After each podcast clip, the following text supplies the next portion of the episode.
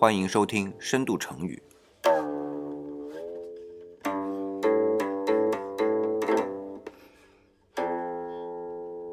我是李想。那么今天呢，我们来聊一个成语，叫“司空见惯”。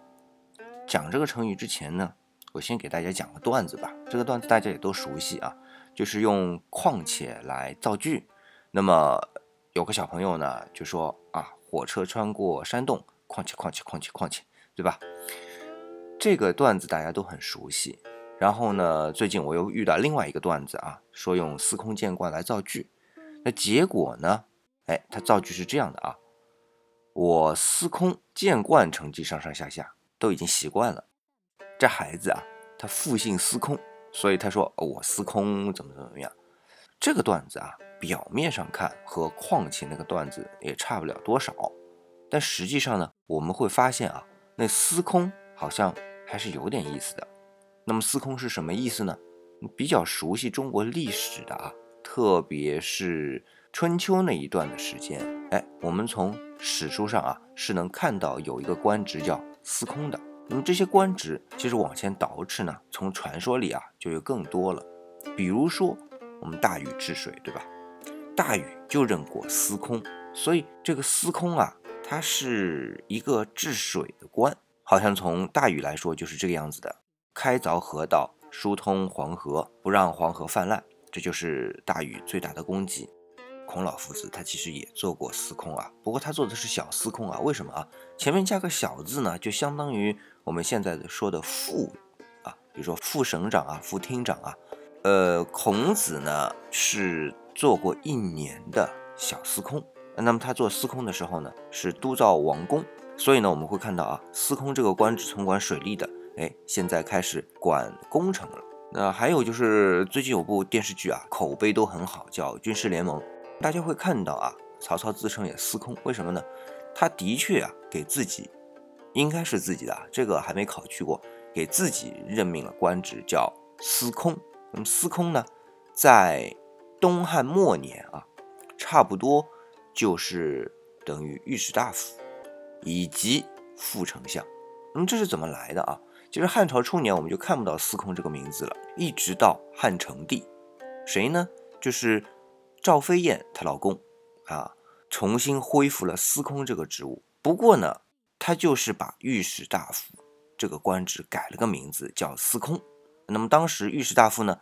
就是管言论的嘛，同时呢还兼副丞相，也就是要是丞相出个差什么事儿的话，就御史大夫得顶上，就是这么个事儿。那么所以曹操呢，把自己放在这么个职位上呢，就相当于说我一面管着舆论，对吧？我一面呢还能做点丞相的事儿，这就是曹操自己的如意算盘啊。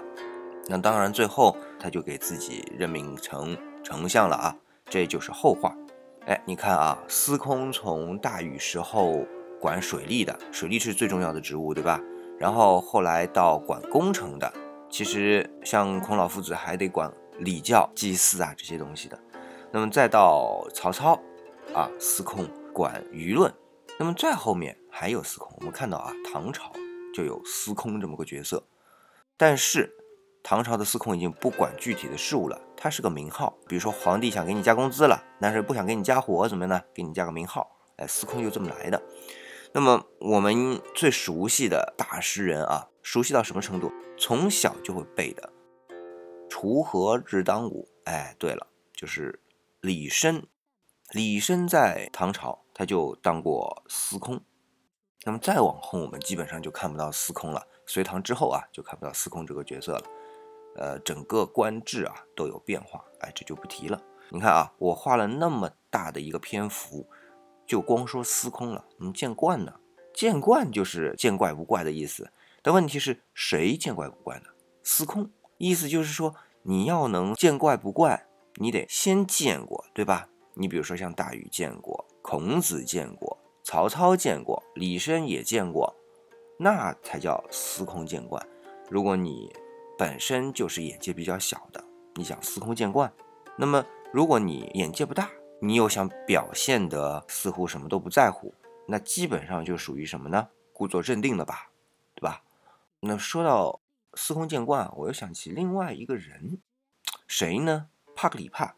他全名呢，我读出来啊，呃，因为太长了，我也记不住，叫马库斯·维普萨尼乌斯·帕克里帕。那么帕克里帕呢，他就是万神殿的实际的督造者，或者说建造者。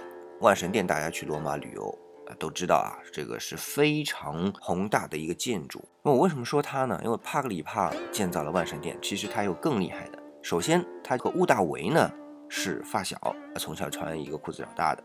那么，所以当屋大维作为第一执政官的时候呢，他就是第二执政官。然后呢，我们上期讲到很多高架引水渠，对吧？那么他也建造过高架引水渠。你看啊，他管过工程，然后呢管过水利，还建造了万神殿。跟我们中国的司空算起来也差不多，而且也是位高权重，还当过大将军，知道吧？出去打仗也很能打，所以都是个了不起的人物。看待事情呢，也都能云淡风轻。所谓司空见惯吧，其实更多的是一种云淡风轻的心态啊。我觉得司空见惯这个成语呢，其实我想到的呃就是这么些，和大家来分享。那么也记得加理想微信。来参与到我们周五对于文字的一个深度解读。那么今天呢，我们就到这里，下期我们再见。